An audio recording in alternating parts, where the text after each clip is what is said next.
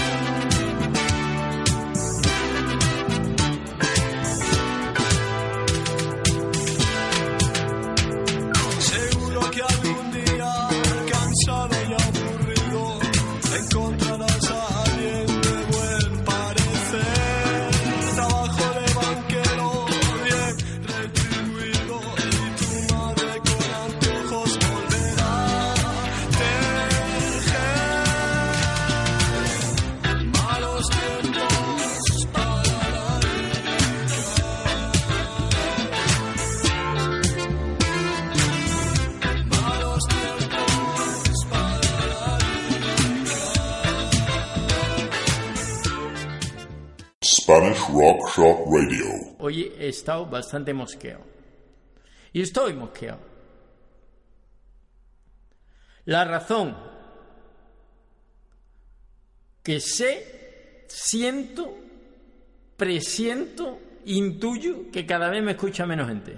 Al revés, o sea, cada vez tenía que escucharme más, pues cada vez me escucha menos gente. ¿Por qué? Por los podcasts. Los putos podcasts. Sí, porque... No, yo espero a que salga el podcast. Como aquel que no se lee el libro porque espera que salga la película. Coño. No, así no vamos, ¿eh? Así no vamos a ningún lado. Porque yo estoy aquí todas las tardes puntual, además mm, busco canciones para ponerte. Eh, sí, luego charlamos y aquí no hay nada programado. Pero, coño, yo estoy aquí. Si no cojo, lo grabo todo y me voy. Me voy, lo grabo a la hora que me da la gana y me voy y no estoy aquí. Y ya está. Pero no, yo estoy aquí. Y estoy para estar contigo. Que lo sepas. O sea, porque si no, lo grabo y bueno, también estaría para estar contigo, pero a otra hora. Lo grabo a otra hora, a la hora que me dé la gana.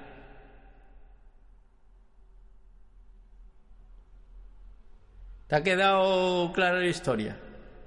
Y me iría incluso de vacaciones. Grabo 10, 15 programas, o esas dos semanas. Bueno, mira, 5, 5, 10, 5, 15, me da para tres semanas. Y me largo. Y tú ni te enteras. Pero no, estoy aquí en directo, contigo. Cada día, de lunes a viernes, de 6 a 8 mi horario, 7 a 9 el tuyo. Y tú, ah, escucho los podcasts. No, ya escucharé los podcasts. Pero ya no solo eso, ya es que algunos me quedan conmigo, no, sí, está, está, y no me cogen luego el teléfono. Menos mal que uno tiene amigos comprometidos con la causa que sé que están ahí. Si no fuera por ti, no, la verdad que esto no, no tendría ningún sentido. Pero bueno, espero que mm, poco a poco se vaya corriendo la voz de que el directo es mejor que los puñeteros podcast y esté ahí. Que la palabra podcast no me gusta. ¿Eh? Me gusta grabaciones, resúmenes de los espacios, pero podcast, porque cogemos las palabras de, de- del otro idioma. Bueno, me voy a relajar y te voy a decir una cosa. Si hoy empieza a mandarme WhatsApp, eh, no, que es que no estoy, que es que no puedo, Manu, porque, porque hoy también tenemos un programa palabra tabú. Vale, es que estoy nervioso. He dicho la palabra tabú. Hoy tenemos un espacio que puede ser interesante. Si tú estás ahí. Bien, voy a intentar serenarme, coger ánimo y espíritu positivo, energía positiva, relajarme.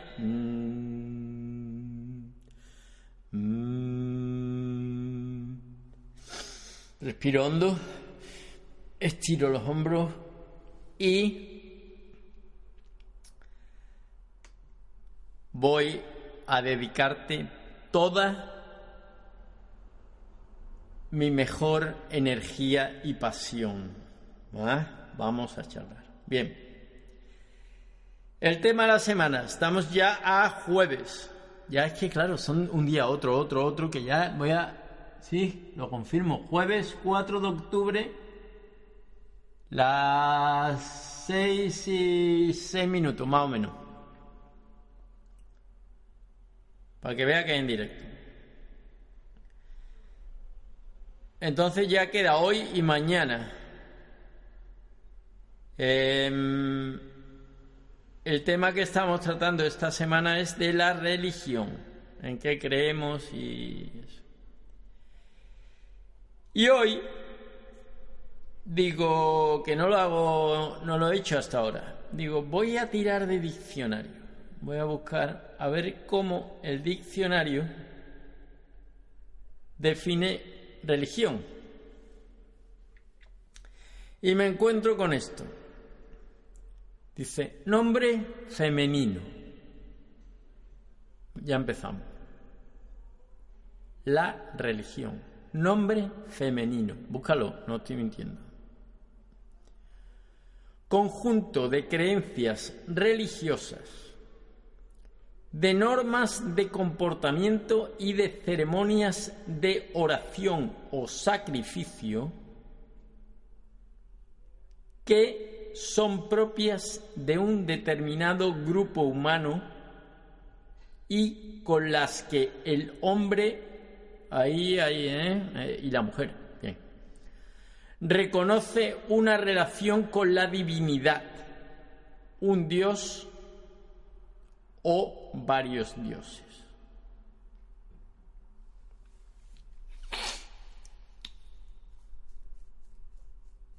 ¿Tú cómo lo ves? Yo veo ahí un poco represión. ¿Te lo leo otra vez? Va, para que pienses un poquito.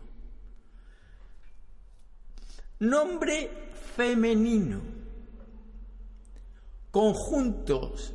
No, conjuntos no. Bueno, sí, también puede ser conjuntos. Pero bueno, conjunto de creencias religiosas, de normas de comportamiento y de ceremonias de oración o sacrificio que son propias de un determinado grupo humano y con las que el hombre reconoce una relación con la divinidad un dios o varios dioses. ¿A ti no te suena esto a un poco de ajín como que te está cagando y hostia, es que no puedo cagar, represión?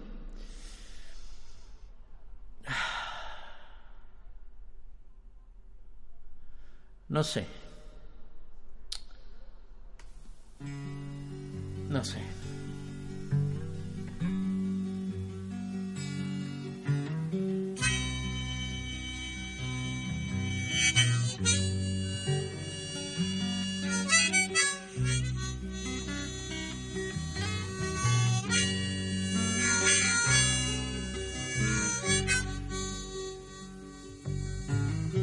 Búsquenme donde se esconde el sol,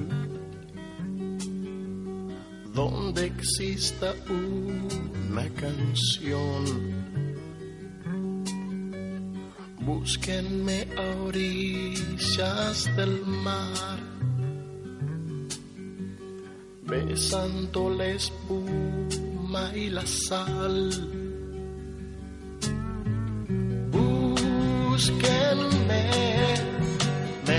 encontrarán en el país de la libertad.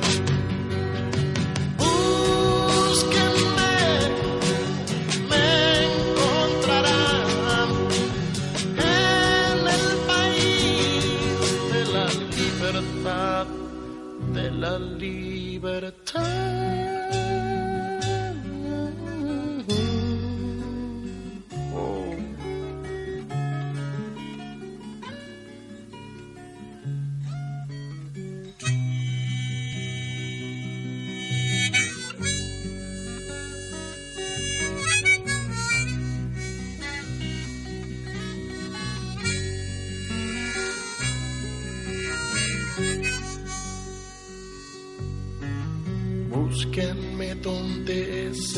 Detiene el viento, donde haya paz o no existe el tiempo, donde el sol seca las lágrimas de las nubes en las mañanas.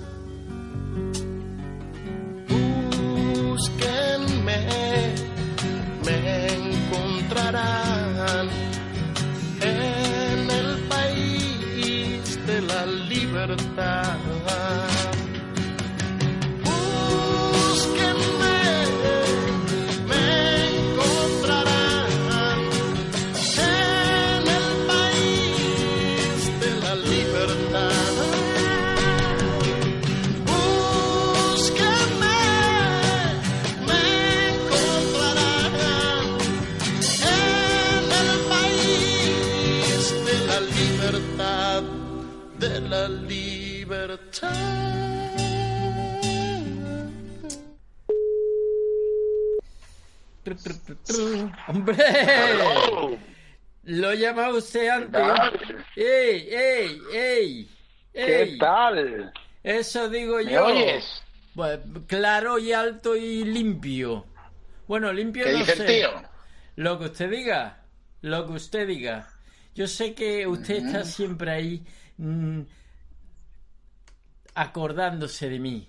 Y que cuando lo necesito, ahí está. Y que escucha, aunque esté entrenando a su equipo, usted lleva eh, el, el móvil eh, y escucha el directo todos los días. Sí, una, una, parte de mí, una parte de mí se quedó contigo. Exactamente, eso lo sé yo.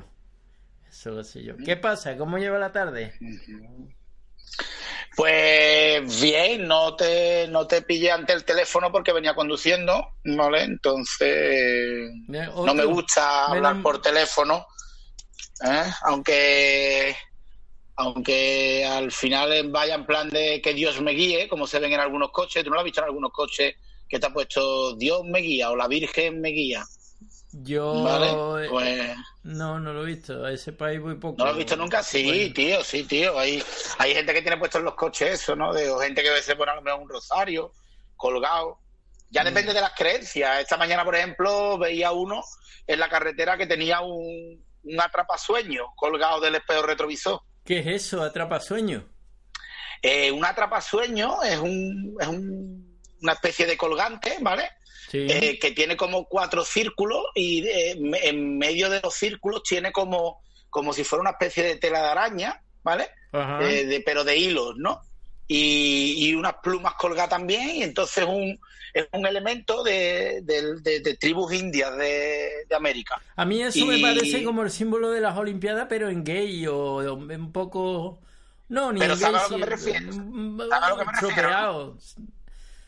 Sí. O sea, ¿tú, tú pensabas que era de unos Juegos Olímpicos gay, pensabas tú que era. No, gay no, unos Juegos Olímpicos sí, no, eh, no, estropeados. A lo mejor él, yo digo, Vale, bueno, será eh, unos Juegos Olímpicos ahí raros. Pues no, pues eso por lo dicho sirve para los que creen en, en eso, sirve para atrapar las pesadillas y los sueños. Ajá. Hay gente para todo. Sí, sí, sí, sí, sí, sí. Entonces yo recuerdo siempre, por ejemplo, volviendo a esto de la conducción y la, la religión y las creencias, a mí no se me olvidará nunca cuando me, me examiné de- del carnet de conducir, del teórico, ¿vale? Sí. Y entonces yo llegué, fue en la escuela de empresariales de, de Jerez, en la antigua escuela de empresariales de Jerez de la Frontera. Pero, Eh, como era verano, como era verano y estaba cerrada, pues nos metían allí para examinarnos. ajá. ¿Vale? Y, y entonces, claro, a diferencia de tráfico, que eran como unos pupitres más largos, allí eran mesas. Sí. Y, y me dio por mirar hacia, hacia un lado. Y entonces la, la, la persona que se estaba examinando a mi lado tenía como 10 estampitas de diferentes santos y vírgenes, ¿vale? Y, y un rosario eh, liado en su mano izquierda y con la derecha, con la derecha iba poniendo las X en el tipo test del Pero examen de espérate, conducir. espérate, tenía en, o sea, era una, una mesa, una una, clase, mesa, una clase de universidad, ¿no? Una. Y mesa, y él tenía su, una mesa. su mesa individual y a la, mesa a la individual. derecha tenía sus 10 estampitas y su rosario. No, las estampitas estaban estratégicamente distribuidas derecha, izquierda y frente para que el folio estuviera en el centro. Ajá.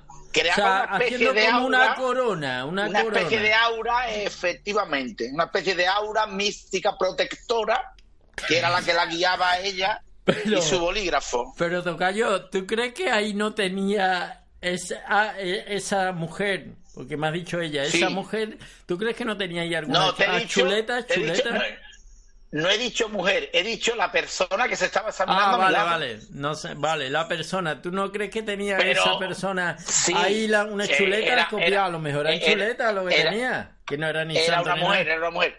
Eh, no, lo pensé, lo pensé, porque como además yo, yo he copiado en, en algunas épocas de mi vida, Sí. pensé que lo que tenía era una Sí, hombre, chuleta, tú te, pero has que va, sacado, el- tú te has sacado la carrera como se sacan ahora los másteres los políticos, yo lo sé. que va, tío, los políticos ni copian, Manu. ¿No? Pues que no tiene nada que ver, tío, que va, tío. Yo no, No. sé qué, qué noticias estarán llegando No, allí, es- pero una, una cosa es- copia, una cosa copia, otra cosa no ir.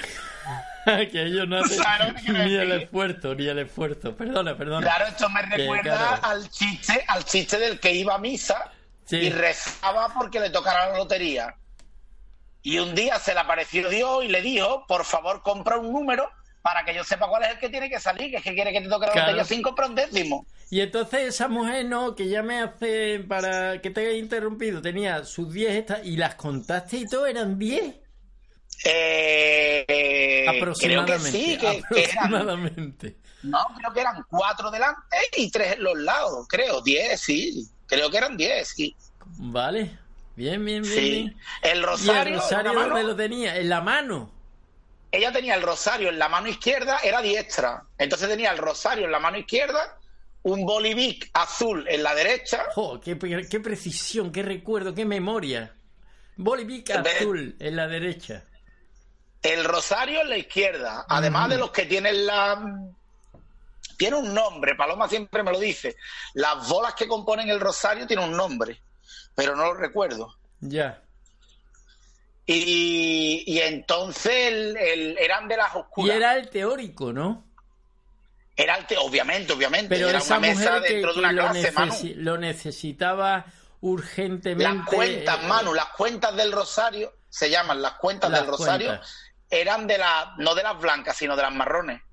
Bien. ¿Y que necesitaría urgentemente esa mujer el carné? De, de, de forma imperiosa, ¿no? O, o- o eso, confesarse, una de dos, yo qué sé, Ya. no sé. Pero la verdad es que volvemos a lo de siempre, ¿no? Yo, en un momento dado, si eso le hace tener seguridad en ella misma y aprueba, Claro. ¿Qué problema hay, no? Ninguno. A lo mejor ella tenía alguna regla mnemotécnica en el rosario, en las cuentas del rosario, según lo que había estudiado, se Sí. acordaba y decía la Yo recuerdo que o sea, la, la- la observaba, ¿vale? Y, y entonces ella, cuando tenía alguna duda, eh, eh, Tocaba el rosario. como- pero a la vez que como si rezara algo. Ajá. Pero a mí me explicó Ahí un amigo había un, también. truco, ahí había un truco en las estampitas. Ahí había un truco o en el rosario o en las estampitas. Yo, lo que pa- yo, si hubiera sido el examinador, le digo, mire, señorita o señora, disculpe usted, pero esto no puede estar aquí. El rosario se lo vamos a dejar, a ver, le revisas el rosario, que no tenga nada, pero las estampitas yo se las quito. Sí, sí, sí, sí, sí. Porque, perdona, puede tener algo ahí, escrito.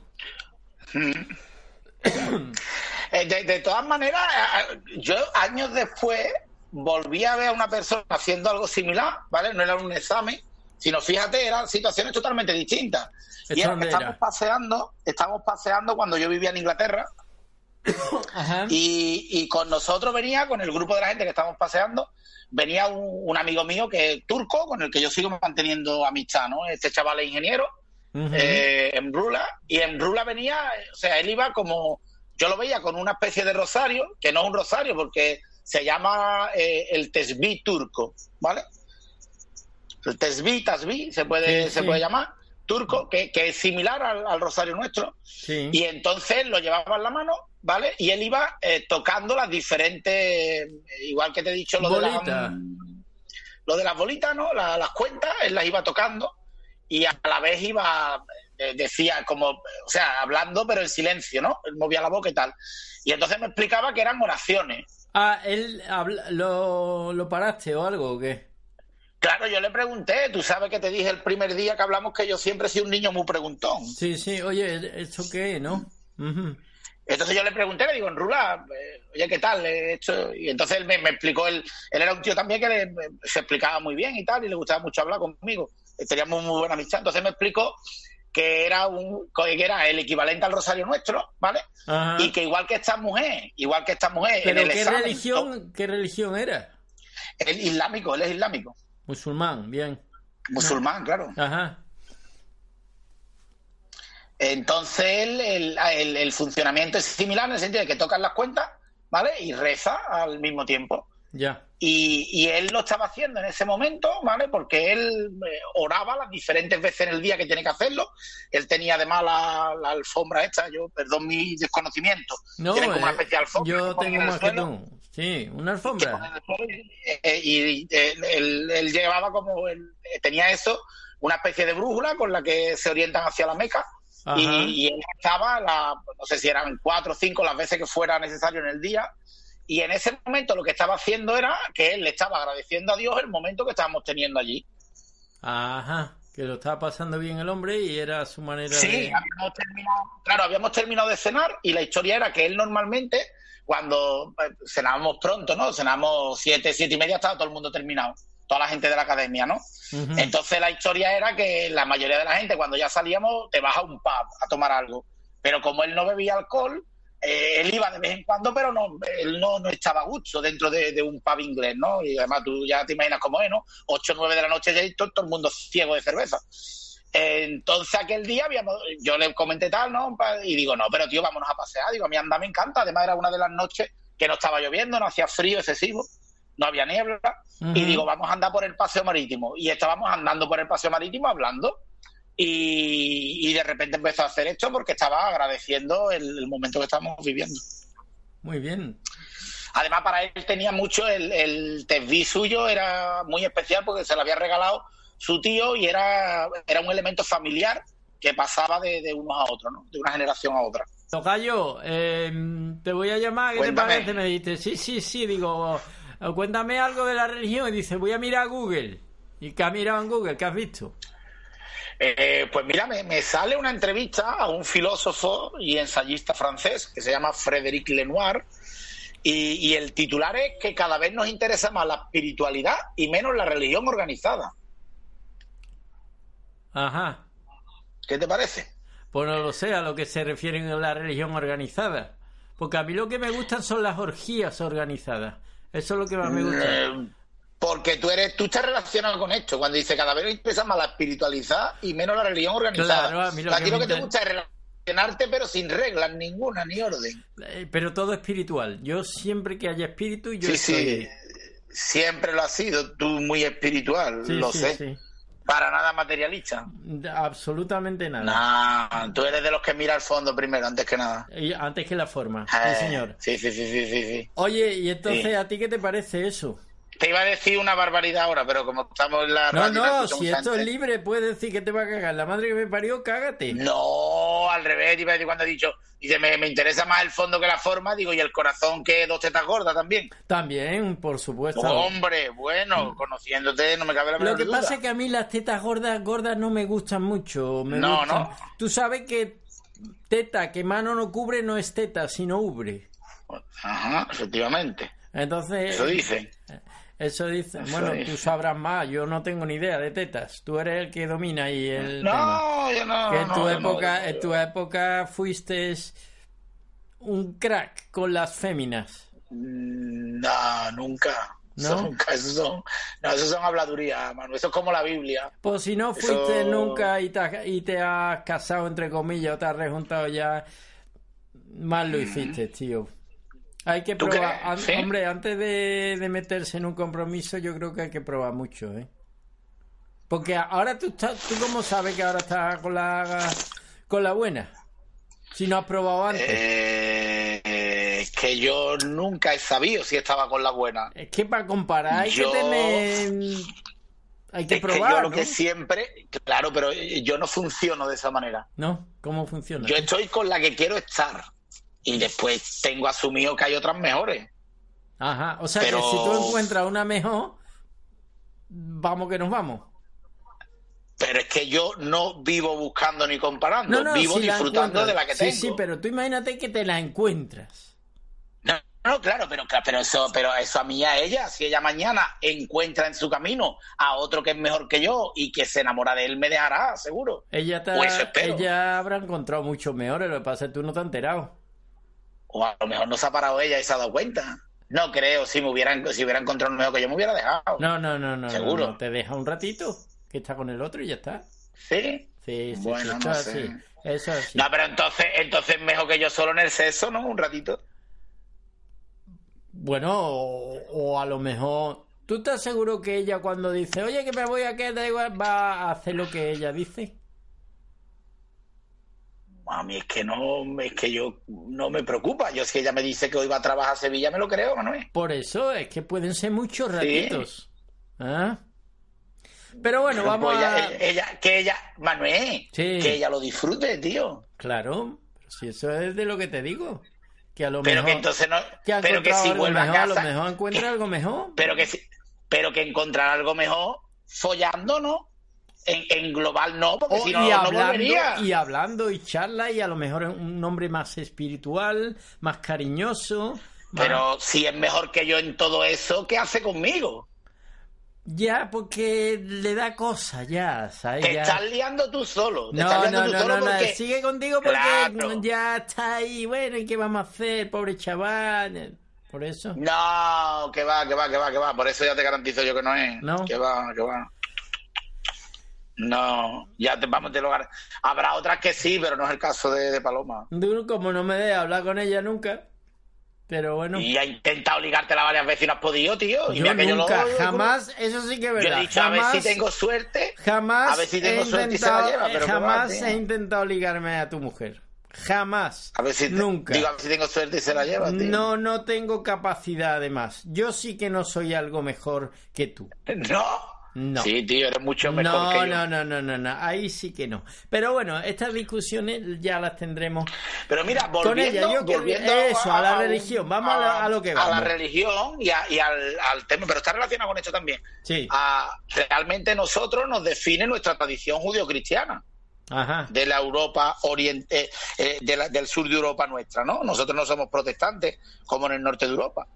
Eh, nosotros Así somos católicos, cosas, así van las romanos. cosas como están, de que protestamos Claro. poco. Como protestamos. Una de las cosas, por ejemplo, que nos pasa también es que no, no- nos da como pudor hablar de, de dinero. Sin embargo, por ahí se habla con- de dinero con naturalidad. Claro. ¿Vale? Y otra cosa es lo del tema del ser bueno, ¿no? Que el que ha estudiado un poco de filosofía y ha leído a Nietzsche, ve realmente que, que muchas veces el ser bueno, según la religión católica, es una cosa, y según el cristianismo es una cosa, y según la filosofía es otra, por ejemplo. Pues yo te digo que atendiendo a esos preceptos judio-cristianos, yo cuando estoy con Paloma soy la mejor persona que puedo ser. Ajá. ¿Vale? Bien, bien. Soy generosa, Generosa. no soy egoísta, sí. Soy noble, no soy, soy una buena persona, tal y como se entiende Claro. en la tradición judío-cristiana. por eso sigue contigo ahí, aunque esté con otros. No, no, yo te hablo de mí, de mí, de cómo soy yo. Ah, vale. Pero cuando no estoy con ella, cuando me alejo de ella, Eres mejor. eh, no, soy más malo, Ah, eres mejor. mucho más malo. Ya, ya, Sí, ya. sí, sí. Mucho más malo. Oye, entonces tú el mundo de hoy, ¿cómo lo ves? Eh, ¿Hace falta un poco más de valores y moralidad y volver a, a la religión y a esas cosas o no? Eh, el mundo de hoy necesita primero un viaje interior de cada persona. Y que cada persona sepa lo que es y lo que quiere. Y después está el tema espiritual y el tema religioso. ¿Tú Pero crees- agarrar la religión sin hacer ese viaje interno, ¿Tú para mí es muy perverso. ¿Tú crees que estamos más perdidos que hace 20 años, 30? Sí, claro, mucho más. ¿Y por qué? Yo observo, yo por ejemplo veo gente que se hace daño a sí misma. O sea, yo veo gente que toma decisiones que a largo y medio plazo les perjudican. Pero eso no ha pasado siempre. Ahora está pasando más y con más frecuencia. ¿Y qué te lleva a pensar eso? ¿Que ¿Qué me lleva a pensar eso? Pues, por, por ejemplo, si quieres ahora que no sean opiniones, que sean datos objetivos, por ejemplo, y te parecerá a lo mejor incluso un poco extraño lo que te voy a decir, No, no, el si tema del impacto medioambiental y el deshielo de los polos. El de O sea, el hombre está, sí, claro, el hombre está tan obsesionado con generar beneficios, ¿vale? Desde un punto de vista estrictamente económico, que ha dejado de lado el medio ambiente. Yo pensé que el del hielo de los polos se estaba dando porque cada vez se consume más ron cola y whisky cola y los cubitos de hielo. No es de no esto, por ¿no? eso, pensaste mal. No es de esto, ¿no? Ya. Pensaste mal. Entonces estamos peor que hace, claro, socialmente estamos peor que hace 30 años. Mm. Bueno, Pero voy- sí que es verdad que nadie Dime. nos está obligando a nada. Estamos como queremos estar. No te voy a preguntar si me has estado escuchando hoy porque no me has estado escuchando, pero ya he puesto claras las cosas al comienzo. Ya ¿Y eso? Bueno, ya lo escucharás en los podcasts porque tú eres como todo el mundo, que me abandona y, y, Sí, eh, o desafortunadamente no soy especial. Soy como todo el mundo. Sí, sí. Exactamente. eh, tocayo, Cuéntame. tenga usted buena semana. Yo sí, yo sé que yo... te- Mira, si tú vienes aquí al estudio, yo creo que yo te levantaría un fader, que supongo que sabes lo que es, te levantaría esto, te sentarías aquí y no te hace falta ni música ni nada. Tú estarías ahí tranquilo. Lo que tú quieras, lo que tú digas, tú mandas. No, no, no, pues te Como digo que- siempre. Que, que, tú siempre... No, que por hablar no, no hay problema. No, pero es el vehículo de comunicarnos, tío. ¿Qué sería de nosotros si no pudiéramos hablar, tío? Pues a lo mejor no iba mejor, fíjate. No, que va, que va, que va, que va, que va. Se Hablando dicen- siempre. Se dicen eh, muchas tonterías, ¿eh? Que va, que va, que va, que va. Pues, que claro, pues entonces lo que se trata es de buscar gente que no diga tonterías. Spanish Rock Shot Radio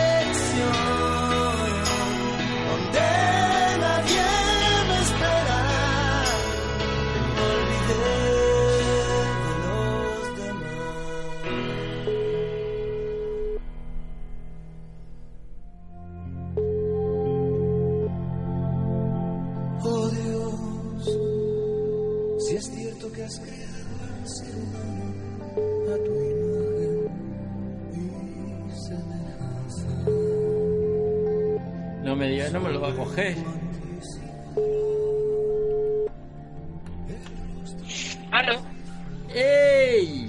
¡Por fin! Hola. A ver, un momento, Hola. voy a bajar la música. ¿Me escuchas? Te escucho perfectamente. Muy bien, por fin, que ayer hubo algo ahí que no pudimos hablar. Me cachen bien. Así. Estamos en directo, mira, eh, con Karen Mendoza, ¿vale? Ella está en Sevilla. ¿Me equivoco? Así es, Sevilla.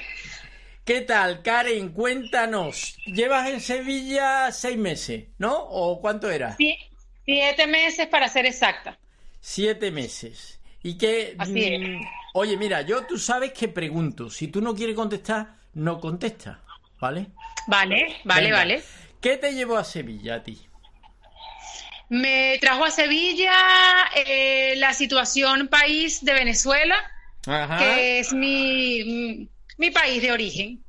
Allí viví 29 años ininterrumpidos hasta que eso, situación país, situación política, económica, me ha traído acá, a Y- esta tierra andaluza. ¿Y te fuiste o te sola? No, con mi esposo, tengo mi marido, como le dicen acá en España. Ajá. Tengo nueve años, tengo nueve años de feliz matrimonio y bueno, mi esposo se ha venido conmigo, nos hemos venido juntos. los No, dos. no tenéis niños, ¿no? De momento no, de momento no. Y o sea, cogisteis las cosas, ¿cómo fue? ¿Cómo fue dejar aquello? Eh, ¿Lo teníais pensado? ¿Tuvisteis que...? Porque también supongo que con el cambio de moneda os costaría mucho. ¿Cómo fue que decidisteis, venga, nos tenemos que ir a España? Vale, mira, fue una decisión difícil, pero acertada. Mm, a ver, tuvimos prácticamente mi esposo y yo 15 días o 11 días para ser exacta, preparar maletas y venirnos a un exilio voluntario, si se quiere. Eh, yo, soy peri- yo soy periodista, soy abogada, mi esposo es educador, mención matemática. O Y bueno, nada, en pro- 15 días. profesionales, los dos, profesionales. Ujú. Totalmente, yo tenía, aunque tengo, sí, 10 años de ejercicio del periodismo en mi país y mi esposo trabajando como educador.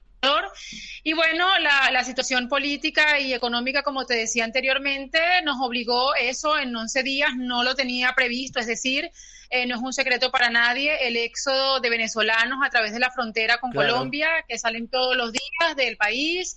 Y. mm, y bueno, tengo una amiga eh, venezolana que me dijo, bueno, Karen, yo te puedo ayudar a financiar el pasaje porque ya tú lo has dicho muy bien, el cambio de bolívares, que es nuestra moneda oficial, a dólares, que fue como me vendieron el pasaje en esa moneda, fue una locura, puedes durar 10 años trabajando en Venezuela Claro. y no reunir para un pasaje por eh, la inflación, hablamos de una inflación de un mil por ciento aproximadamente.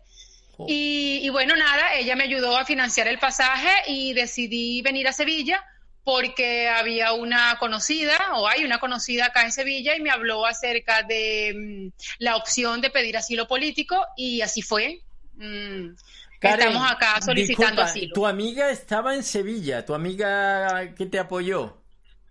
Eh, sí, sí, sí, ella Ajá, estaba, está, vale. está, permanece, permanece, Está. Y es la que permanece te apoyó, te dijo yo, yo te ayudo a comprar el, el billete eh, y, y, Y eso, así ¿no? fue, así fue. Y fuiste Eso a- me ayudó. Fuiste tú y tu marido a casa de esta tu amiga, aterrizasteis ahí, por decirlo así, ¿o qué? Per- Sí, llegamos a Madrid. De Madrid cogimos un tren hasta, hasta Sevilla. Y bueno, duramos en casa de mi amiga 25 días exactamente. Y luego ya pasamos a formar parte de un programa de acogida a, tras pedir el asilo político. Y hemos estado viviendo en hostales, hemos estado viviendo en pisos que pertenecen al gobierno, si se quiere, hasta que te den respuesta de admisión o denegación del asilo político. Y ahora, Esa es más o menos la historia. ahora estáis en, en espera de, del asilo político y en un piso eh, del ayuntamiento, ¿no? Que ha- Correcto. Sí, sí, sí, sí, así es.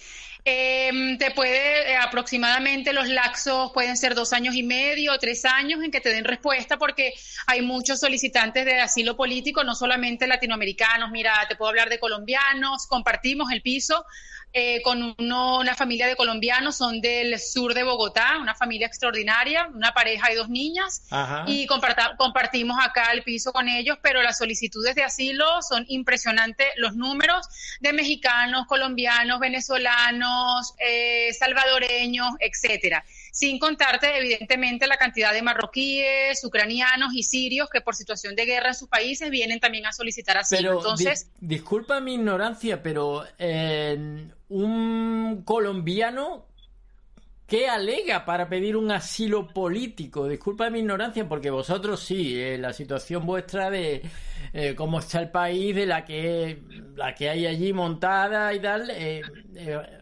y en Siria también lo entiendo, pero un colombiano, un, ¿qué alega? Un mexicano. Mira, sí, eh, México y Colombia son países como la mayoría de países latinoamericanos que están siendo pues azotados en el caso de Colombia por la guerrilla. Por ejemplo, estas personas que llegaron acá o con las que estamos compartiendo vienen de, de- decía, del sur de Bogotá y de los cuales dos hermanos de la, de la madre de las niñas fueron asesinados en menos de un mes por, Ah. y en el caso de los sí, y en el caso de los mexicanos no conozco exactamente las eh, a ver las razones por las cuales ellos alegan o solicitan asilo político no sé las razones puntualmente pero entiendo que si son de países complicados como Michoacán, por ejemplo, puede ser por mismo tema de narcotráfico, que no es un secreto para nadie, la cantidad de asesinatos que ocurren diariamente en México por temas vinculados a, a droga, etcétera. Y ahora estáis, eh, bueno, eh, tenéis muchas cosas, intentando mejorar vuestra vida, ¿no? En general, pero mm, ¿qué tal? ¿Qué, mm, bueno, tenéis, supongo que mientras os llega eh, toda la legal, la situación se os legaliza propiamente, eh, tenéis todo, ¿no? De seguridad social, todo regulado, ¿no?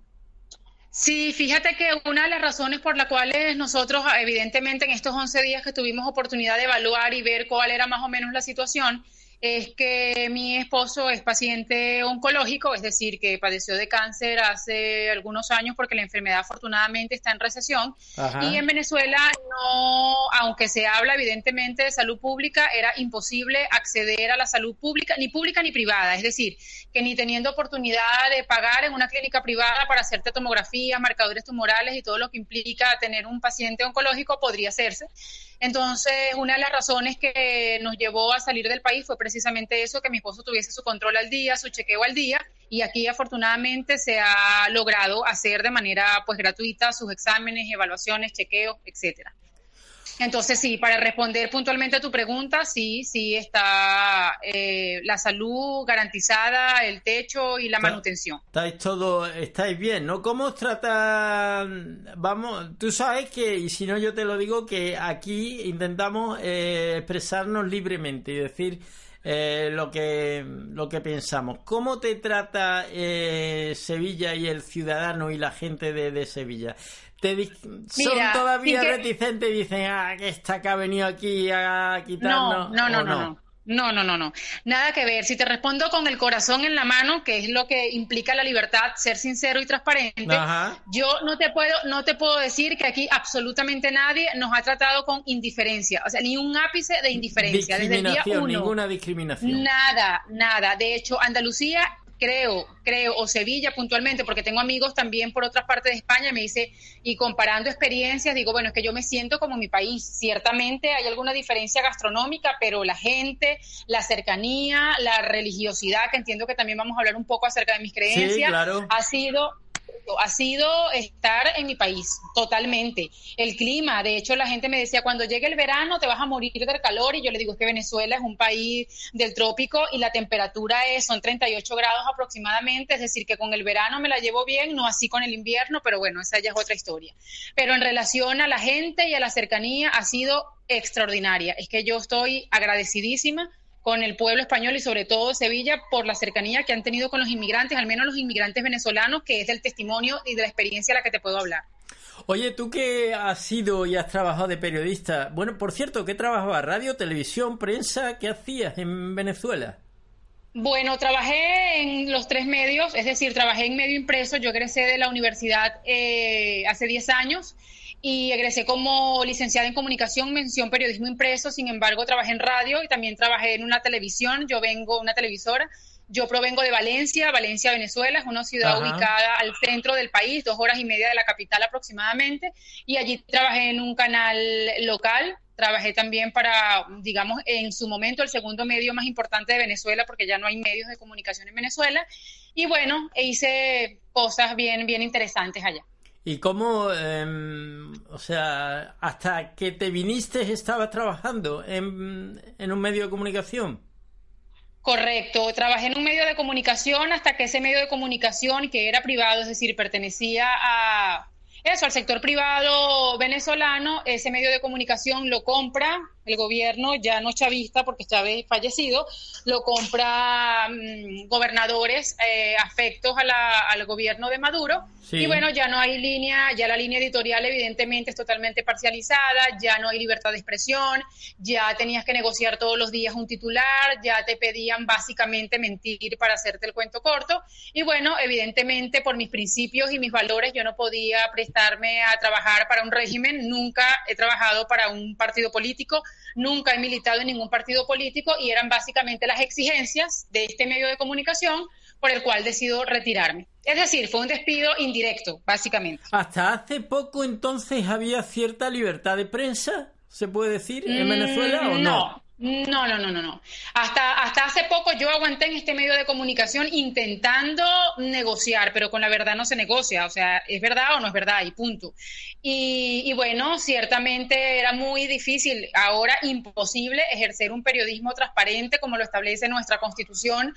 Y, y bueno, imposible, pero eh, la libertad de expresión en Venezuela, libertad de prensa en Venezuela, desde que Chávez llegó al poder hace 18 años aproximadamente, mm, vino en detrimento a tal punto que no hay medios de comunicación libres en Venezuela.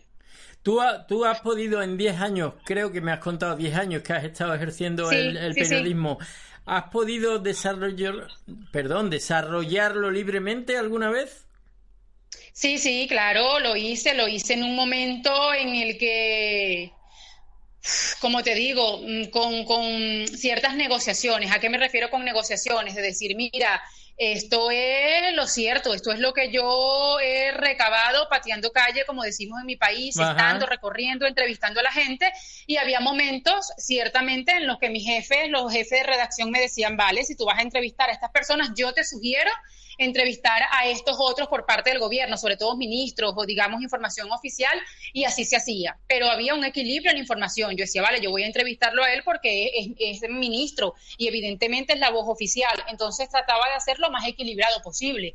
Pero ya había un trasfondo de decir, bueno, yo quiero que tú coloques allá a mis ministros porque ellos también tienen que decir algo. Y tú sabías como periodista que esa información que te estaban dando probablemente estaba sesgada. Me explico. Sí, Pero sí. con todo, con todo, con todo y eso que viví hace muchos años atrás, pues había una información lo más cercano a la verdad, si se quiere. Pero ahora eso es imposible, es que es totalmente imposible. Tú no puedes acceder a una fuente oficial porque simplemente te revisan credenciales y no entras a la rueda de prensa que sean de ministro. Y bueno, es que es toda una historia, podríamos durar cinco horas hablando de la cobertura periodística actualmente en el país. ¿Hasta cuándo recuerdas tú que se pudiese vivir libremente eh, eh, en Venezuela?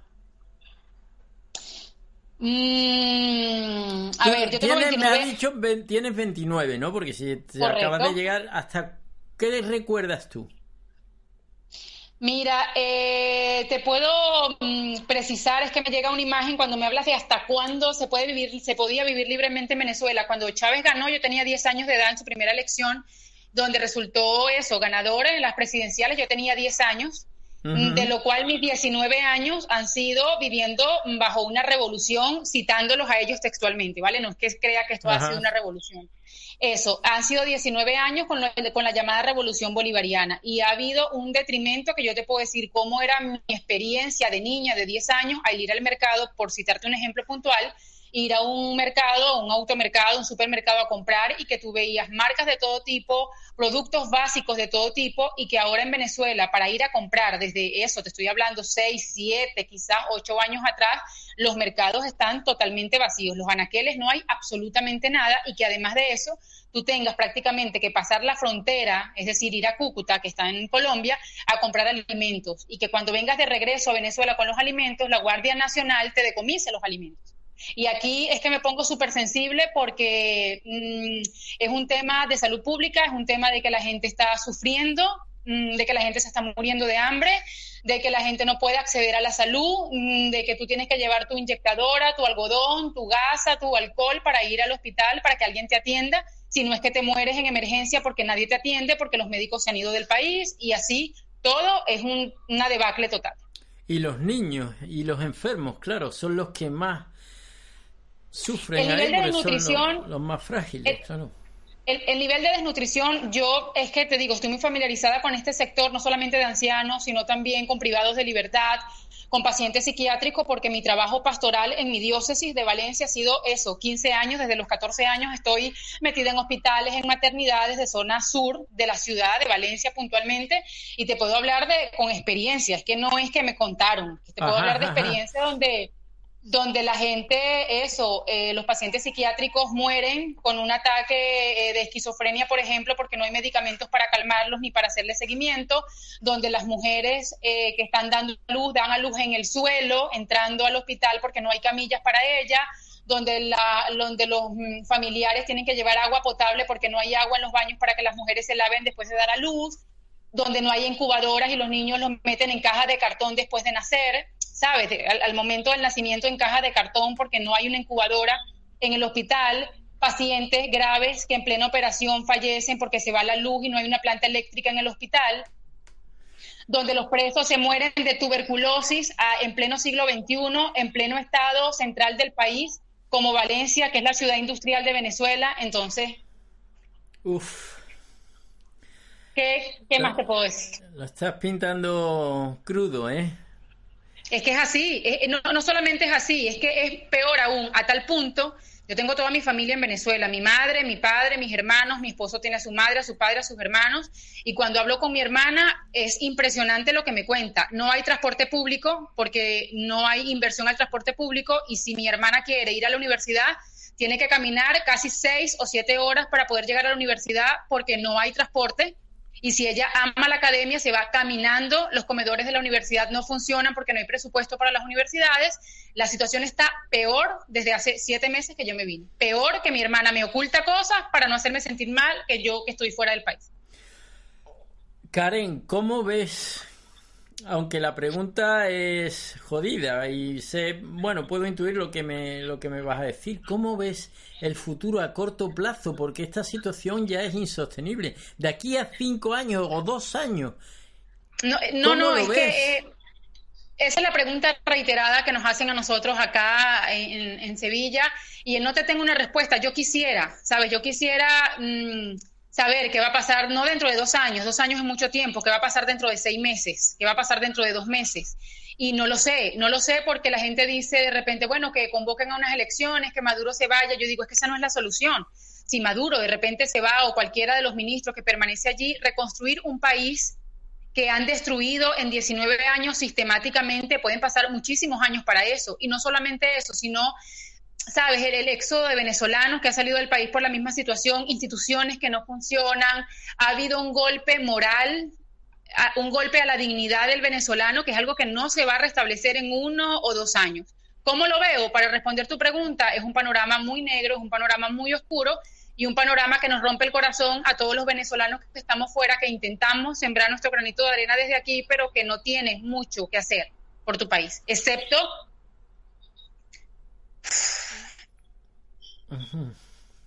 ¿Qué te cuentan tu, ¿Qué te cuentan tus padres de lo que fue Venezuela? Mm, hablaban de una Venezuela, es que nosotros lo vemos en historia, eh, la historia que estudiamos hasta, hasta los 10 años, porque luego eh, esta revolución reescribió toda la historia contemporánea. Pero hablaban de un país próspero, de un país que recibía inmigrantes. En Venezuela hay amplias colonias de españoles, de portugueses, Sí, de sí, italianos, de árabes. Es decir, un país que era un país de, de acogida, un país próspero, un país que mm, tenía una bonanza petrolera extraordinaria que, que se mantuvo, imagínate tú, impresionantemente con la, con la renta petrolera del momento. Claro. Y eso, un país libre, un país donde la gente podía, donde había mm, libertad de expresión, donde había libertad de circulación, donde la gente podía ser, donde la gente podía mm, proyectarse a largo plazo. Pero eso ya no existe, eso quedó en un sueño del pasado. Es que yo te hablo de la Venezuela de mis padres, de la Venezuela, de la Venezuela que yo viví a, a los 10 años y de la Venezuela de ahora, y es que parece que te estoy hablando de algo totalmente distinto, una cosa de otra. Ya, yo, eh, entre tú y yo, y bueno, y todos los, oyentes que ya me conocen, eh, yo no creo en Dios, soy básicamente ateo, pero sí creo en la ley del caos y el orden. Yo creo que cuando un sistema, cualquiera, eh, incluso el ser humano, está muy, muy, muy caótico, hay algo que llega a un momento en que no soporta ese caos más y lo estabiliza. Yo creo que Venezuela tiene que pasar algo que vuelva otra vez, aunque sea lentamente, a... mm, Eso. También, también, también creo básicamente en lo que estás diciendo, de que va a haber una reversión de todo lo que estamos viviendo, eso va a ocurrir. ¿Cuándo? No lo sé. ¿Cuánto tiempo va a pasar para que eso ocurra? No lo sé. Además que tampoco sé si vamos a, a quedar en un letargo como lo ha vivido Cuba. La diferencia Claro. es que ya de Cuba una dictadura abierta y en Venezuela mucha gente cree que es un país democrático y, te- y de repente no te creen en lo que tú estás diciendo hasta que ven imágenes. En mi ciudad, por ejemplo, hace mm, año y medio, en Valencia, como ya te he referido, mm, mataron a 43 estudiantes en un mes de protesta. Claro. Y estos estudiantes lo matan con disparos y perdigonazos en la cara. Es decir, que no es, que no es hi- historia lo que te estoy contando, es algo real y algo que ocurre. ¿Cuál es mi temor, si te soy sincera? Que haya un letargo a tal punto que tú digas, bueno, esto sigue siendo en teoría una democracia, pero un sistema de gobierno que ni siquiera es una que ni siquiera es una dictadura, es totalitario totalmente. Claro, es que están reprimiendo cualquier tipo de, de- de intento de cambio y de revolución. Entonces, claro, es lo que tú dices, eh, se llega a la desesperanza y, y eso, y al letargo. Eso, total, totalmente. Karen, eh, mira, en este espacio cada semana sacamos un tema. Hemos hablado del dinero, del miedo, de los hombres y las mujeres, de muchas cosas. Entonces, eh, esta semana estamos hablando de, de la religión y lo que supone para los seres humanos. Cada uno de los invitados o de las personas como tú que entran, eh, pues nos cuentan su historia y después le hacemos la, la pregunta. Tú eres creyente católica, ¿cierto? Co- correcto. Desde siempre, creo, porque me dices que en Venezuela ya eras, ¿no? Sí, sí, claro, es que mm, a mí me bautizan, ya evidentemente pequeña, tendría dos, tres años aproximadamente, me, me bautizan en la religión católica, mis padres son católicos, y, y no es hasta los 14 años, hago mi primera comunión, a los nueve años, nunca estudié en un colegio católico, y, mm, y a mis nueve años eso, hago la, la primera comunión, luego la confirmación, son sacramentos lo que te estoy hablando, y luego a los 14 años comienzo a trabajar activamente en grupos de apostolado. Los grupos de apostolado son los movimientos dentro de la iglesia, como pastorales juveniles, grupos misioneros, grupos infantiles, etcétera. Y ahí comienzo a vivir a plenitud mi fe, es decir, una fe que, ha- que mis padres habían venido trabajando en mí desde muy pequeña y que luego yo descubro, que luego yo comparto, que luego yo digo, esta es la fe, esto, esto es en lo que yo creo. Y bueno, de ahí en adelante ya comienza una vida ininterrumpida, orgullosamente lo digo, de Sí, sí. servicio. Eh, eso, he trabajado en diversos grupos, Y la- eh, eso es lo que te digo, ¿qué es lo que hacías? Eh, Ese apostolado activo, ¿qué es lo que hacías? Mm, a ver, mm, comienzo trabajando con la, lo llamamos en Venezuela la infancia misionera, bueno, en el- todo el mundo existe, es un grupo de, cate- de- para dar cateque- catecismo a los niños, para enseñarles un poco la fe, cuáles son los fundamentos de la fe, etcétera. Luego comienzo a trabajar, a trabajar con la pastoral juvenil, también grupos juveniles que salimos a evangelizar, a tocar las puertas de casa por casa, a dar el anuncio del querigma, es decir, anunciar que Cristo vive. Luego estuve trabajando en movimientos como Emaús, por ejemplo, que te llevan a tener un encuentro con Jesús resucitado y, y bueno, así activamente en diversos movimientos, en diversos movimientos que no solamente estaban iglesia dentro, que mucha gente dice, bueno, pero es que la iglesia católica es tímida, de repente la gente va a misa y listo, y no, te digo que nuestro movimiento es un movimiento católico social, social me refiero a que te lleva a visitar a los privados de libertad, que te lleva a las maternidades, que te lleva a los psiquiátricos, que te lleva a esos sitios reprimidos, a los vertederos de basura, por ejemplo, a ayudar, a predicar, a hablar. ¿Cómo? A ayudar, a ayudar a, al prójimo, como dice, ¿no? Totalmente, es decir, una fe activa, como lo dice San Pablo, una fe sin obras es una fe muerta. Yo no me puedo quedar diciendo, bueno, vale, yo creo en la iglesia, en los diez mandamientos, yo creo en los sacramentos, pero al final eso no me lleva a actuar.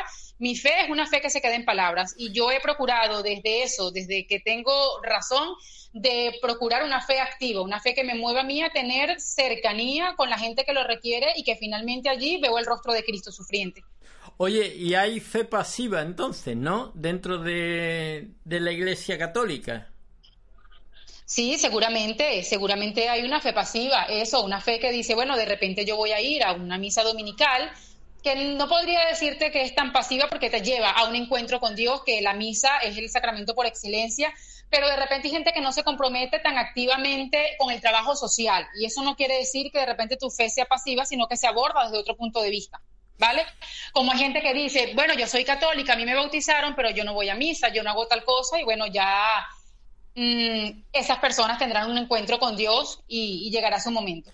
Y Karen, de la parte de la Iglesia, de la parte política del Vaticano, que supongo que no has ido, ¿no? Pero bueno, da igual, lo, lo sí, sabes. Sí, he ido, he tenido ¿Has ido al Vaticano? Mira, pues me equivoco. Cuando llegaste allí y lo viste, y viste toda la riqueza que hay allí y tal, ¿Tú eso cómo lo encajas?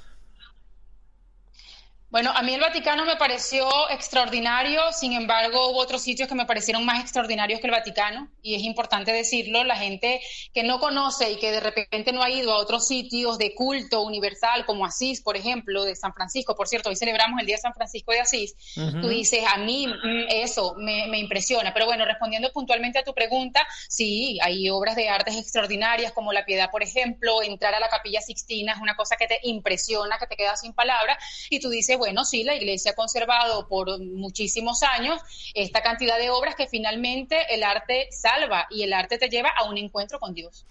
Pero tú que me ha sorprendido, evidentemente. Mi pregunta ahora sería, mira, yo también fui bautizado, yo hice mi comunión, pero luego tomé otros derroteros, ¿no? Pero mi pregunta sería, cuando tú ves toda esa riqueza que dices, mm, ¿No sería mejor que la iglesia, esa activa de ayuda al prójimo, la iglesia que mm, de Cristo, que venga, vamos a vender todo, todo, fuera, y vamos a, dárselo a la gente que necesita? que lo necesita. Pero es que, eh, eh, mm, vale, ese argumento que tú me estás planteando es un argumento que yo tengo 15 años escuchando. Y es un argumento que, respeto te pregunto, porque, bueno... Te pregunto, no es un argumento, es una cuestión. Vale, yo te lo respondo. Eso, eso. La iglesia ayuda, no te imaginas la cantidad, yo digo, no te imaginas porque yo tampoco sabía el alcance que tiene Caritas en el mundo. Y Caritas hace una ayuda extraordinaria y para eso no necesitan subastar la piedad de Miguel Ángel, por ejemplo. Entonces, que no es excluyente el hecho de que, la, de que haya arte, porque cuando me habla de riqueza, la gente de repente se imagina, la gente que te está escuchando, o en general, la gente que plantea esta cuestión, o este argumento, o esta pregunta, como lo quiera llamar, pensará que hay en las catacumbas lingotes de oro, ¿vale? Y al menos los lingotes de oro yo no los vi por ninguna parte. ¿Entiendes? Entonces, cuando hablamos de arte, digo eso, la belleza salva, y la belleza salva me refiero a que Dios merece un lugar de culto, un lugar donde tú puedas encontrarte con esa misma creación. Y esa misma creación que él inspira son estas obras tan extraordinarias. La gente dice, bueno, el Vaticano, el Vaticano, porque evidentemente es la, la, el símbolo por excelencia del catolicismo, pero hay otras iglesias, como la Iglesia de Jesús en Italia, por ejemplo, entre otras que tú dices son igualmente extraordinarias, pero la gente ni se fija en eso. ¿vale? Entonces, no, lo que mm, la, iglesia... Sí, sí, disculpa. Eso, eso, que la iglesia, que la iglesia procura una ayuda puntual, que es lo que yo hago desde un grado mínimo extraordinario, como el caso de Caritas, te digo que ayuda a los inmigrantes, por no supuesto, Sevilla, por supuesto, lo que tú haces. y para por supuesto, lo que tú haces, lo que hace Caritas. Pero no hay una contradicción entre la Iglesia del Vaticano, de los toda la política, todo y la iglesia activa esa de ayuda al otro que no tiene nada y que lo deja todo por ayudar al otro, ¿no ves una contradicción ahí?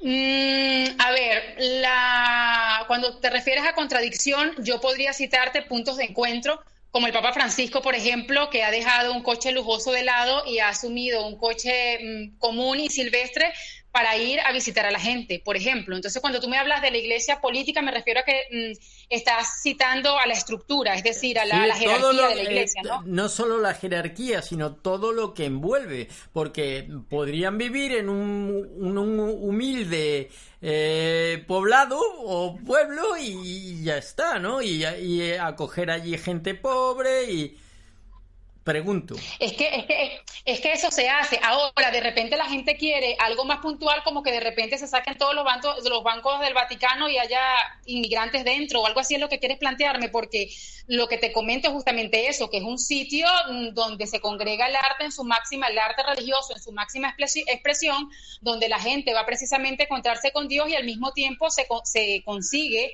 con esa ayuda puntual de comedores dentro de la ciudad del Vaticano. Entonces, es que no, no sé a qué te refieres puntualmente en relación a vender, a sacar todo. Yo, bueno, lo que me refería, lo que pasa es que esta discusión no sé si nos va a llevar a algún sitio, pero yo te aclaro lo que yo me yo te aclaro a lo que yo me refería. Lo que yo me refería es que toda la burocracia, todo el dinero, dinero que mueve la iglesia, esa iglesia, se contradice un poco con el dinero que no, casi que no le interesa a la iglesia o mm, al catolicismo ese activo que tú desarrollas, por ejemplo. Eso es a lo que me refiero. Simplemente sí, Sí, hay estructuras burocráticas, eso no es un secreto para nadie, hay estructuras burocráticas, hay procesos, hay aspectos que el Papa ha querido desde su pontificado ir depurando, que la iglesia necesita ser depurada, que la iglesia necesita ser revisada, que la iglesia necesita mejorar, hablar, ventilar, eso es totalmente válido como cualquier institución milenaria que no existe en el mundo, sino la iglesia, 2000 años, 2018 años, y evidentemente como toda institución, necesita ser revisada y en ello estamos. Estamos porque yo soy activa dentro. Vale, ahora vamos a ir a, un tema más, eh, por llamarlo así, filosófico. ¿A ti qué es lo que te qué es lo que te lleva a creer? A mí me lleva a creer mm, primero tener un encuentro personal con Dios, es decir, mi fe no ha sido una fe que mis padres me han dicho, bueno, tienes que ir, tienes que estar. Evidentemente, durante mi infancia necesitaba un factor de guía que fueron mis padres. Luego, cuando yo a los 14 años digo, mira, yo quiero participar activamente en grupo de apostolado, es porque me encuentro con un Dios vivo. Un Dios vivo me refiero que no es un Jesús que está crucificado, sino un Jesús que me lleva a actuar. Y puntualmente, esto de repente le va a sonar muy romántico a mucha gente de la que nos escuche, pero el centro de mi fe ha sido enamorarme de Jesús enamorarme de Jesús porque Jesús ha dado su vida por mí, no por los demás. Es decir, mi fe es una fe individual en cuanto a qué, en cuanto sé que Jesús me ama puntualmente y con un amor extremo hasta dar su vida por mí. Y así invito a mucha gente a vivir también esa fe, es decir, que Jesús se entrega por la humanidad, pero puntualmente por mí, porque me ama. Y ese, y ese amor me ha llevado a mí a hacer opciones de vida, como tú decías inicialmente, que también tomaste otros derroteros, pues mi, mi camino ha sido mm, eso, sacrificar y dejar, y dejar aspectos mm, de mi vida precisamente por este servicio, porque he descubierto a un Jesús vivo. Oye, ¿y tú crees que tantas cosas, no te podría preguntar tantas que a mí se me han ido cayendo con la edad? Em, por ejemplo, ¿tú crees que cuando nos morimos vamos a, al cielo o al infierno? Yo creo que cuando nos morimos Claro, claro, claro, esta es la razón de nuestra fe y de hecho la palabra de Dios lo dice, que el Espíritu se ha ido a prepararnos un lugar, un lugar para recibirnos, que si nos vamos al cielo o al infierno, mira, tantos santos que, que han disertado sobre este tema. Mm, al morirnos Dios tiene misericordia de nosotros y de eso no hay duda. El sitio que al sitio al que vayamos va a tener mucho que ver con lo que nosotros hagamos acá en, el plano físico, si se quiere. Y yo no soy quien para decirte si me voy al cielo o al infierno. Yo procuro hacer obras positivas para ir ganando puntos e ir construyendo ese, ese lugar en el cielo. Pero ¿qué es el cielo y qué es el infierno? Mira, eh, la palabra es muy clara. De hecho, el, Apocalipsis lo plantea como, como ese, ese lugar donde, donde vas a poder ver a Dios cara a cara, donde se van a abrir esos sellos y vas a poder ver eso, vas a ver Dios cara a cara y vas a disfrutarlo en su plenitud. El infierno, bueno, hablamos de un lugar de purificación, que la gente dice, bueno, que nada, el infierno se cierra y ahí la gente porque el Evangelio lo plantea, el Evangelio lo, lo, plantea como ese lugar donde, donde el llanto no para y la polilla no muere, ¿sabes? Como un lugar, eso, de expiación. Eso, esos son lugares que sí son físicos o no son físicos, que pues durante los años nos han hecho pensar, bueno, el cielo está arriba y el infierno está abajo. Geográficamente no te puedo decir si lo tengo a un lado o a otro lado, pero sí que va a ser un espacio donde vamos a vivir nuestra eternidad. Y yo procuro, como te decía, trabajar mi eternidad para pasarla junto a Dios, que es el deseo más grande de mi corazón. Oye, y la ciencia no te dice a ti que cuando un cerebro físico, no el cerebro, muere, ¿vale? Eh, ya, obviamente, tu corazón también muere, el corazón físico, no hay más, la sangre deja de bombearse, deja de bombear al cerebro, mm, físicamente, pues te pudres como cualquier cuerpo material se acaba y ahí no hay nada más. No, la ciencia dice eso. ¿Cómo es que tú explicas o te explicas esa y crees que, que hay una trascendencia? Vale, bueno, creo que primero es reduccionista totalmente pensar que al morir mi cuerpo, a mi cuerpo físico muero. Es decir, mm, mi cuerpo físico se sepulta totalmente de acuerdo, se pudre, lo que sea pero es que yo tengo un espíritu y yo trabajo en función de mi espíritu. De hecho, la palabra y San Pablo lo establece, nosotros somos seres espirituales, solo que hay gente que se, mm, a ver, acoge solamente a un plano físico y que además considero que es muy triste pensar que Dios nos ha creado para vivir a lo sumo 90, 100 años, a lo sumo, para nada, para que para morir y que nuestro cuerpo eh, sea enterrado y ahí quedamos. Eso es eh, absurdo. Es absurdo totalmente. cada uno busca un sentido, ¿no? Cada uno le busca un sentido a la vida, no es para nada. Claro, claro. Claro, por eso, totalmente. Entonces, ahora hay personas totalmente de acuerdo contigo que consideran que al morir físicamente, y que hago la distinción de morir físicamente, hasta allí llega la historia de su existencia. Bueno, perfecto, yo lo respeto, pero yo no considero que tú al, al, morir físicamente ahí, ahí termine todo. Para nada, para nada. ¿Y qué es el espíritu, Karen? Mira, el espíritu es aquello que me lleva a mí a querer, a tener un anhelo de eternidad. El espíritu es lo que me levanta cada día y me lleva cada día a anhelar algo más que el plano físico no me lo puede dar que no me lo da el alimento físico, que no me lo da el placer físico, sino es esa mm, conexión que tengo con Dios en la oración, es esa conexión que tengo con Dios cada vez que comulgo y que me dice y que, y que mm, me genera una completa convicción de que estoy trabajando en función de mi espíritu para tener un encuentro con él. Y así como tú te remitís a la ciencia, yo me puedo remitir, por ejemplo, a las experiencias de San Francisco de Asís, ahora que, es su día, si me permites, y hablo justamente de la experiencia de San Francisco, el pobre de Asís, que decía, bueno, que, pudo vivir en su cuerpo los estigmas de Cristo y que pudo vivir en su cuerpo físico el, el, dolor de la pasión y al final eso, encontrarse con Dios y al final crear una congregación tan grande que ni siquiera era su intención, que tiene más de 800 años. Y tú dices que esto no es un propósito del hombre, esto no es un propósito humano, esto tiene efectivamente que ser algo más. Y ese, en ese algo más, en mis 29 años de vida, he estado trabajando en función de eso. Ajá. Oye, y en la historia esta que nos han contado a todos los católicos eh, de la Biblia de Adán y Eva, ¿eso también lo o sea, lo crees que venimos de, de, Adán y Eva en vez de del mono? Claro, es una. Ahí partimos de dos teorías, evidentemente, la teoría creacionista y la evolucionista, que eso me imagino que tú lo dominas muy bien. Nosotros partimos de, de hecho, hay dos relatos de la creación en el Génesis y hablamos de que evidentemente es una historia, es decir, que no necesariamente Dios va a, abrir la costilla de, de, Adán para que allí salga la mujer. Hablamos de que Dios insufla en nosotros el Espíritu Santo. Ahora, si nos creó de barro o de esa forma, pues yo no te lo puedo decir con exactitud. Sí, evidentemente es una recreación el libro del Génesis en función de lo que pudo ser la creación. Que ha habido una evolución durante muchos años, sí, pero que yo provenga necesariamente del mono no podría compartirlo sería muy atrevido de mi parte decirte que, que, provenimos de esa forma. Creo que Dios nos ha creado al ser humano con un sentido y con un espíritu. Volvemos al tema del espíritu, precisamente lo que nos diferencia de los animales, un ser racional y un ser que, que tiende a la espiritualidad. Entonces, toda esta teoría del Big Bang y todo eso, ¿tú mm, qué haces con ella?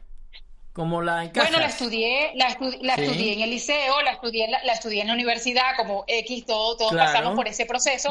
Hay cosas evidentes vale, hay cosas que de, efectivamente comparto, pero que yo sea la creación de un cosmos, que, de una, de una, de un polvo cósmico, que yo sea el resultado de la alineación de unos planetas, porque es que Dios no tenía oficio y se puso a, yo creo evidentemente que provengo de un motor que no es movido por nada y ese motor precisamente es Dios y que Dios lo mueve todo y lo planea todo para nuestra felicidad que se compaginan cosas, que se compaginan cosas totalmente, totalmente, totalmente cierto. De hecho, he tenido que estudiar algunas cosas porque hace poco, hace mm, dos años, publiqué un libro sobre la infertilidad y, sobre eso, me planteé muchas cosas sobre la infertilidad. Infertilidad femenina. o, bueno, masculina no, no, también. y masculina, cierto, cierto, claro. Total, total. Y, luego, y luego eh, me he encontrado con eh, preguntas importantes, preguntas importantes en, mi vida, como por ejemplo eh, la, manipulación genética, qué opina la iglesia en relación a este tema. De repente estoy mm, brincando hacia otro lado, pero lo que te quiero decir es que la ciencia, de hecho, hay una encíclica llamada Fe y Razón, donde se explica precisamente que es que ciencia y religión es que no son excluyentes una de otra, es que precisamente la ciencia y, esa cantidad de personas que se encargan a lo largo de los años de desarrollar teorías, de hacer N cantidad de investigaciones tan importantes y que repercuten en nuestra vida, son sin duda fruto de Dios que te da la inteligencia para tú hacerlo. Es que eso no, eso no proviene de un hombre, eso no es resultado de una mente racional simplemente.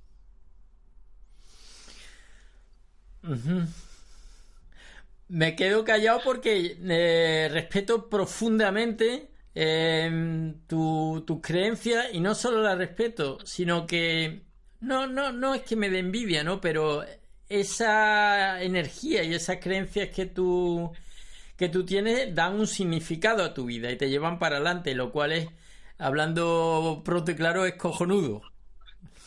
Ya. Así que, mm, qué sé yo, hay muchísimas preguntas y muchas cosas que podríamos hablar. Pero tampoco te, tampoco te vamos a, molestar mucho más.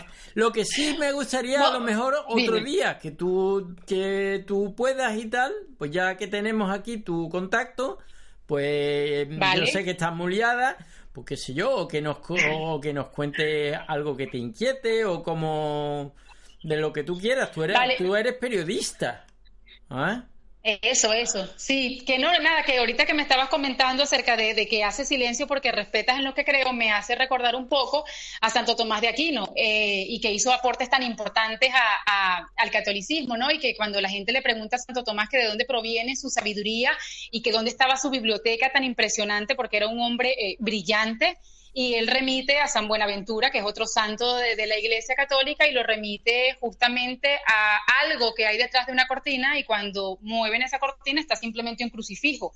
¿Qué es lo que te quiero decir con eso? Que tratar de explicar la creación, tratar de explicar realmente el sentido de la vida, mm, hay gente que ha pasado toda su vida en eso y que no ha llegado ni siquiera a una conclusión pero mm, lo que te quiero decir es que hay un sentido mucho más allá de lo que nosotros podamos ver en este momento. Y repito, la expresión es muy reduccionista pensar que nosotros vivimos simplemente 90 años para nada. Es que, es que eso desdice inclusive la magnificencia y la grandeza de Dios. Tan sencillo. Y hay gente que le pone nombre a Dios como quiere ponérselos, pero yo estoy eso. Soy una fiel convencida de que tenemos un propósito, que hay que descubrirlo, claro, Dios no te la pone tan fácil. Pero bueno, en eso estamos. Bueno, cada uno tiene. Mm, yo también tengo mi, meaning, te iba a decir en inglés, mi significado, ¿no? Mi, de, de la vida, ¿no? Pero difiero en muchas ideas contigo, pero bueno, de eso es lo bueno, ¿no? Eso, es lo bueno también, ¿no? La, la claro, claro, porque sería aburrido. Esta entrevista sería súper aburrida. Además, tú me dices, vale, vale, si todo el mundo, si todo el mundo tuviera tu fe, no tendrías ni siquiera tendrías la mitad de trabajo. eso, y que sería aburridísimo. Total, totalmente, totalmente aburrido, pero bueno, para eso está en la diversidad, está la, está la, el sabor de la vida, y bueno, en eso estamos. Karen, yo lo que te digo es que tengas mucha, mucha suerte, que te vaya muy bien, que espero seguir en contacto contigo y, conectarnos de vez en cuando y qué sé yo, podrías eh, colaborar en cualquier cosa eh, mm, con nosotros que, te apetezca de mm, contar de, de, tu país o de tu labor o de cosas que te pasen o de cosas que te pasen con la gente, como veas que Sevilla, obviamente estás en Europa, en España, pero que ya poco a poco verás no tiene nada que ver con tu país, afortunadamente, pero que hay gente que lo está pasando muy mal, ¿eh? Así es, así es. Bueno, que tú lo llamas suerte, yo lo llamo providencia. Todo es una providencia de Dios y por eso estoy aquí para un propósito. Claro, no, pero digo que en Sevilla hay gente que lo está pasando muy mal también. Sí, sí, lo sé. por eso te digo que no como en tu país, no como en tu país, pero bueno. Ya, ya, ya he conocido las 3.000 viviendas, ya sé que los barrios más pobres de prácticamente Europa, parte de los barrios están aquí en Sevilla, ya me he involucrado con todo ese trabajo social porque es lo que me apasiona, entonces ya, ya sé más o menos, he aprendido un poquito sobre eso. Y bueno, ahí vamos. Venga, pues ya tú y yo así por WhatsApp de vez en cuando vamos a ver si... Mm, a mí me gustaría que contases de vez en cuando cómo ves eh, Sevilla, cómo ves cómo vas evolucionando ahí, cómo... o lo que a ti te apetezca, o si quieres contar algo de tu país o lo que quieras. Karen, un abrazo. Eh, como he dicho, que te acoples bien a esa Sevilla, ¿eh? Y, ya, muchísimas gracias. Y que te jarte de tapa y de que te gustarán las tapas. No, no, no habrá arepas. Total. Es difícil encontrar. alguna arepera? ¿Hay alguna arepera por ahí? Sí, sí, sí, sí, la hay, la hay. Arepa Olé, que bueno, perdón, no puedo decir si lo puedo mencionar, pero es una franquicia de, arepas. Eso, es una franquicia de, arepas acá, acá en España. De hecho, justamente ahora que me llamaste, estaba haciendo unas arepitas. Muy venezolana. Qué bueno. Sí. Karen, que Dios te bendiga. ¿Qué te voy a decir? Amén. Amén, amén, amén. Igual a ti, igual a ti. Hablamos. Muchísimas gracias. Gracias a ti. Hasta luego. Un abrazo. Adiós.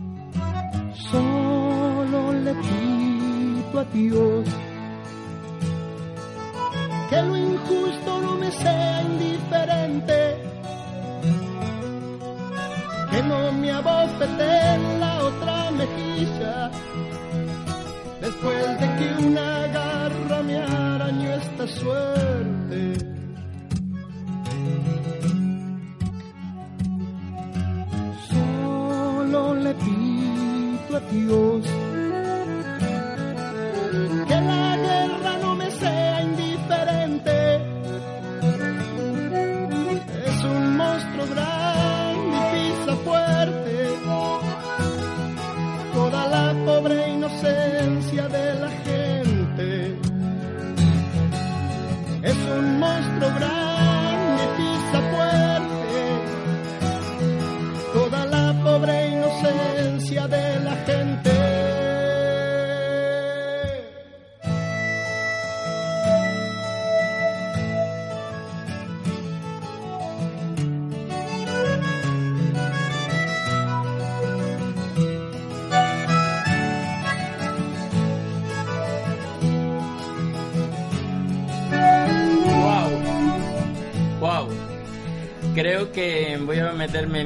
Tinaja.